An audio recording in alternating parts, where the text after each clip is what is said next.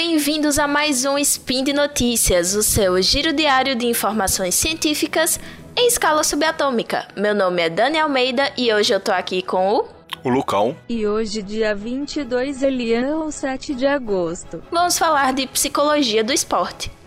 E no programa de hoje, ansiedade e estados emocionais do atleta e tipos de estresse e desempenho esportivo.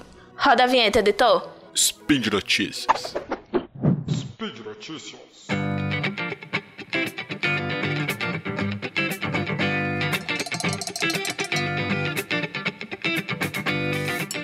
Para quem não sabe ou não conhece, o Lucão, ele é do SciCast, do time do SciCast, ele é profissional de educação física. E a gente resolveu falar um pouquinho sobre essa área que envolve nossas duas profissões, né, que é a psicologia do esporte. Só que antes da gente entrar propriamente no assunto, a gente precisa entender o que é ansiedade. Então, ansiedade nada mais é do que um estado de preparação. Né? O nosso organismo ele se prepara para lutar ou para fugir ou para qualquer outra incerteza que esteja no ambiente. A ansiedade ela não é necessariamente boa ou ruim, ela só está lá e ela existe e ela é um estado fisiológico de preparação. Então isso tem tudo a ver com o atleta e com o desempenho esportivo. É, Ô Lucão, mas me explica aí, existe um negócio de ansiedade boa e ansiedade ruim no estresse, como é que é isso? É, na verdade a gente tem dois tipos de estresse, né? Um estresse ah, tá. positivo e um estresse negativo.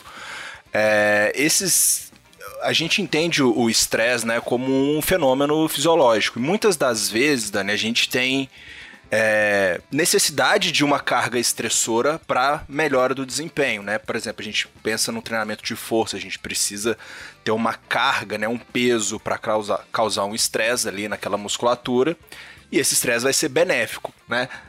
Na, na parte psicológica do treinamento também, né? A gente tem várias maneiras de aumentar a carga estressora né, de treinamento. Por exemplo, variar a dificuldade das tarefas que o atleta vai, vai desempenhar naquele treino, ou variar a intensidade da, da, da sessão de treino, né? Vão ter treinos mais leves, treinos mais pesados. Isso tudo vai sendo construído né, à medida que o treinador vai percebendo também as respostas do, do atleta dele. O estresse, né, que seria negativo, seria quando a gente erra na mão. Né? A gente dá um treino muito mais pesado que o atleta suporta, ou a gente não dá o período necessário de descanso para ele. Então, assim, a gente tem muito aquela questão de, de imaginar que o estresse é sempre algo negativo, né? Mas o estresse, quando bem administrado, ele também pode ser positivo.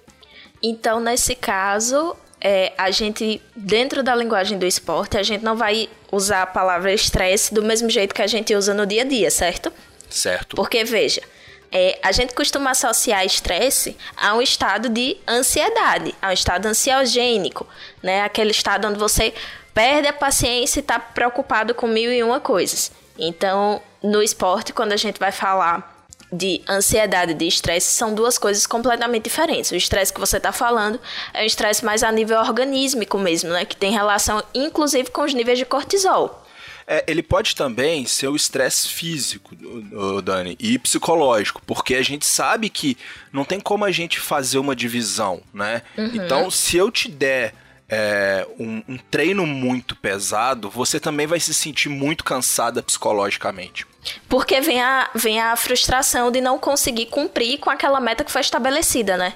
E aí o estresse que seria o positivo acaba sendo negativo justamente pela questão da falha. Sim, e mesmo que você consiga cumprir, né, nesse caso, é, você teve uma demanda muito alta de energia, de atenção para cumprir essa tarefa, o que também é cansativo entendeu? Mas como você consegue é, ter êxito naquela tarefa que te dão, apesar do cansaço, né, apesar do estresse, você vai experimentar ali sensações de alegria, de entusiasmo, né, de euforia. Então, vai muito da, da medida, né, dessa carga de treino. Entendi. E aí, no caso da ansiedade, mais especificamente falando, e aí só fazendo essa distinção a nível didático, porque a gente está no SPIN e a gente está falando para pessoas que não são necessariamente das nossas áreas, né? Como você falou, a gente não pode separar a, a questão mental da questão física, porque, enfim, somos um só, somos um organismo. Mas a nível didático, né? Se a gente for falar da, da do estresse enquanto é, fator psicológico, né, enquanto quesito ansiedade pré-competição, por exemplo, é, a gente vai ver que isso tem uma, uma ligação direta também com a questão da preparação anterior, né? E um ponto que, que eu sempre foco é que a ansiedade, quanto menor o seu preparo, maior sua taxa de ansiedade. Então, quando você vê é, atletas, é muito comum a gente ver o, o, os atletas antes da competição em estados de concentração e alguns parecem que estão de boaça, assim, né? Parece que tá ali só para se divertir. Mas não, é a forma que eles têm de se concentrar, a forma que eles têm de, de digamos assim, canalizar essa ansiedade, até porque essa ansiedade ela foi modulada através dos treinos, né? Então, quando a gente fala é, principalmente de atletas de alto rendimento, os treinos eles não são apenas físicos, eles são também um treinamento psicológico, porque muitas vezes os treinos eles é, emulam o ambiente competitivo, né? Se você está é, treinando um grupo de, de atletas, é comum colocar esses atletas para competirem entre si, como uma forma, inclusive, também de, de modelar essa parte psicológica, porque a gente sabe que tem muita coisa envolvida, né? Tem a questão do próprio prêmio em si, premiação.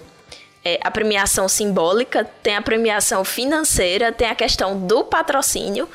Então, são muitas questões. E aí isso leva a ansiedade de desempenho, que sim, é aquela mesma ansiedade de desempenho sexual, vocês acreditam?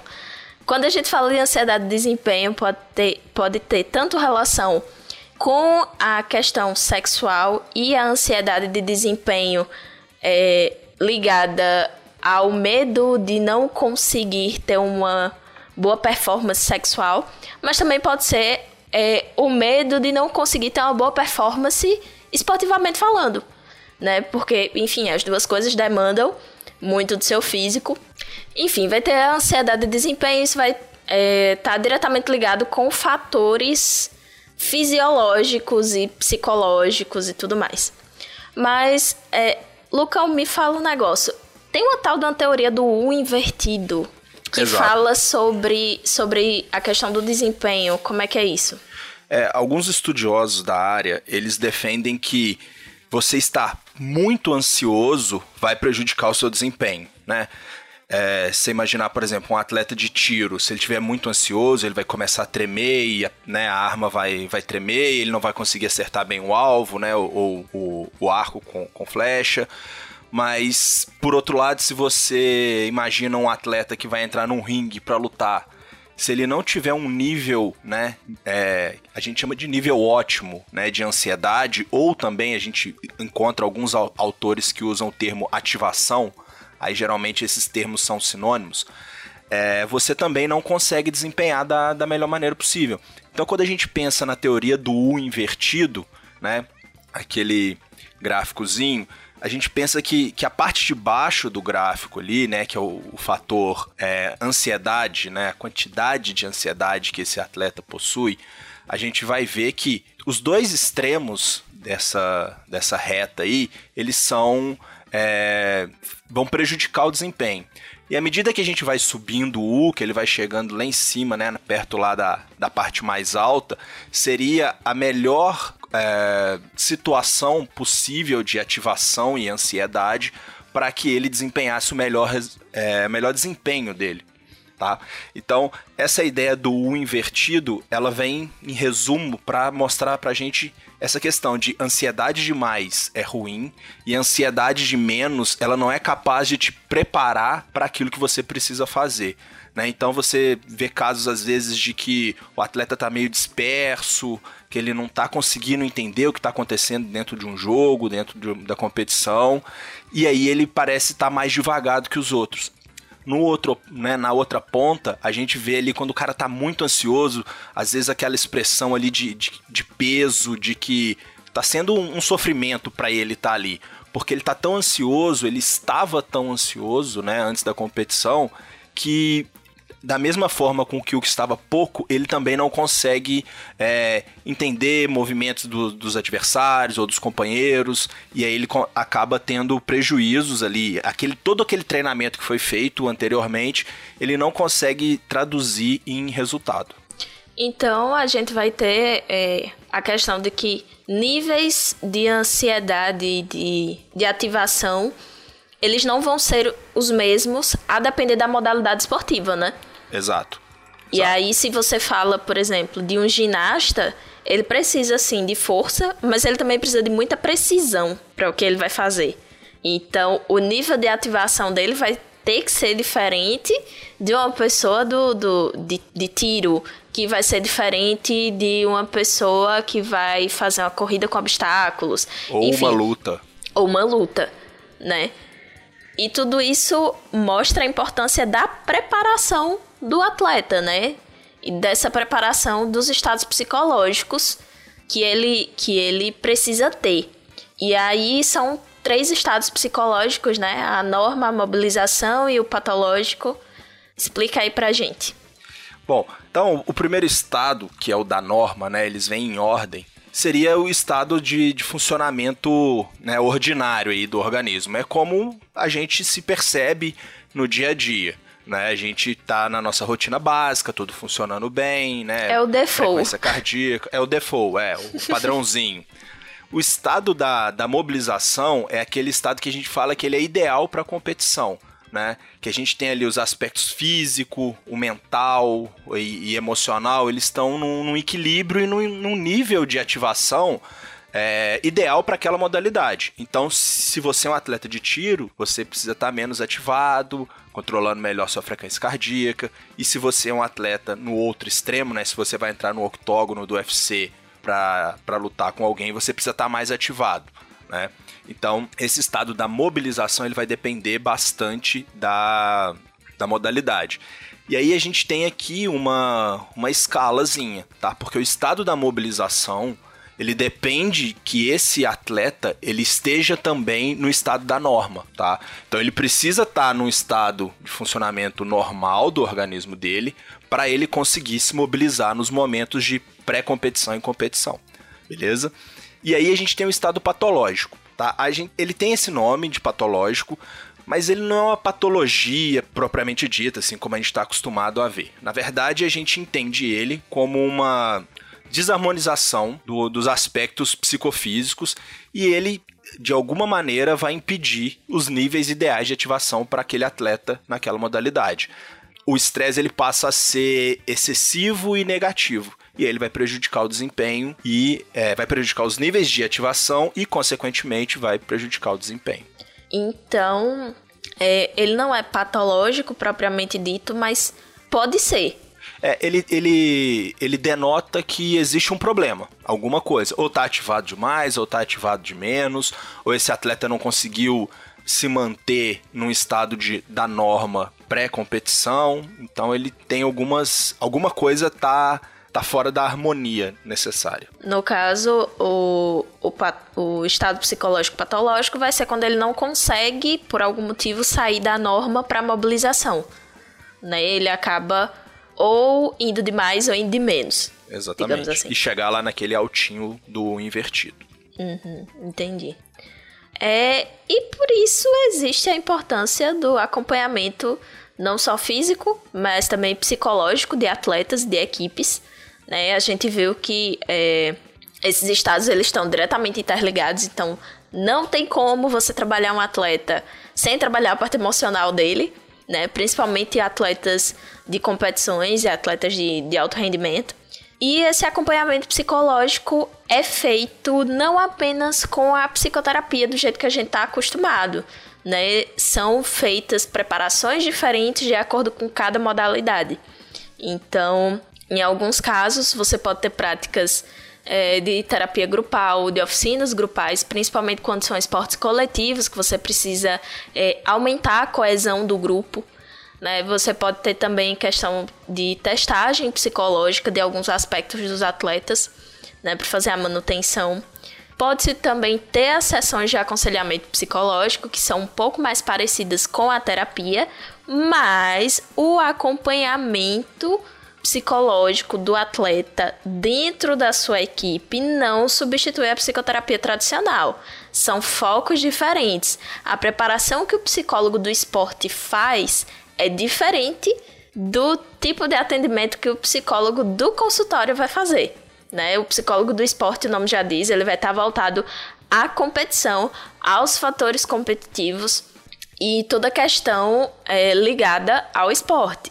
Já na isso é o psicólogo do esporte ele tá para o atleta assim como o RH está para o funcionário, né? Então, o psicólogo esportivo ele é tipo RH da área dele, porque ele vai trabalhar questões relativas ao trabalho, né, ao esporte, que é o trabalho daquele atleta, que é diferente da clínica, que na clínica você vai trabalhar aí sim a vida como um todo da pessoa. Não que o psicólogo esportivo vá apenas isolar é, é, a característica do, do trabalho do atleta e, e apenas vai intervir nisso. Não. Mas ele não vai lidar muito profundamente com outras questões que esse atleta possa ter. Você ia falar Exato. alguma coisa? É, tem uma questão também que a gente, a, a, gente acaba pensando que só o psicólogo do esporte é quem vai ser responsável por esse, é, entre aspas, treinamento psicológico. Né? A gente precisa ter é, bastante consciência de que o treinador de quadra, de campo, de pista, qualquer que ele seja, ele também precisa levar em consideração os aspectos psicológicos na hora de montar a sessão de treino. Por exemplo, é, você teve um jogo hoje à noite e jogou uma prorrogação e o jogo foi extremamente estressante para sua equipe. Teria um treino amanhã programado com alguma dificuldade maior das, das, das tarefas que eles teriam que, que realizar. Então, o ideal seria você ajustar o treino do dia seguinte para poder é, deixar o treino mais fácil e menos estressante para poder recuperar também psicologicamente aqueles atletas, entendeu? Então, é bastante importante a gente ficar atento a isso. Queria só fazer uma, uma sugestão aqui. É, há pouco tempo atrás saiu uma série Netflix. No Brasil, ela saiu com o nome de Arremesso Final que mostra a temporada do Chicago Bulls de 1998, né, o último ano do, do Michael Jordan lá. E é bem interessante porque, apesar de ser focado nessa temporada de 1998, mostra a carreira dele inteira. E em muitos momentos, não só ele, mas como vários outros jogadores falam muito. É, a gente estava cansado fisicamente e psicologicamente eles sempre dão essa importância para o cansaço psicológico, né, mental, em como que é, a temporada, né, e tudo que envolve é desgastante também, não só para o corpo, mas também para a cabeça. Então, acho muito interessante, ouvinte que, já, que ainda não assistiu, se quiser assistir, tá lá na Netflix. Netflix paga a gente.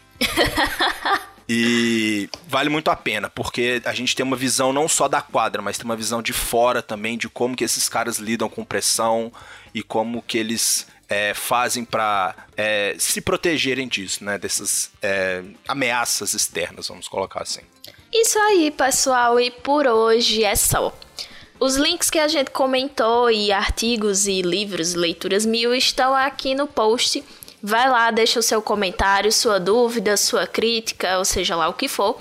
E esse podcast só é possível de acontecer por conta do seu patronato no SciCast, tanto no Padrim, quanto no Patreon e no PicPay. Comam vegetais, compartilhem memes e façam amigos. Um cheiro e até amanhã! Bebam água e usem filtro solar e até a próxima.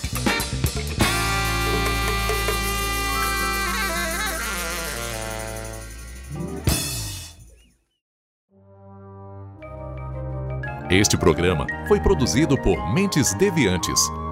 deviante.com.br.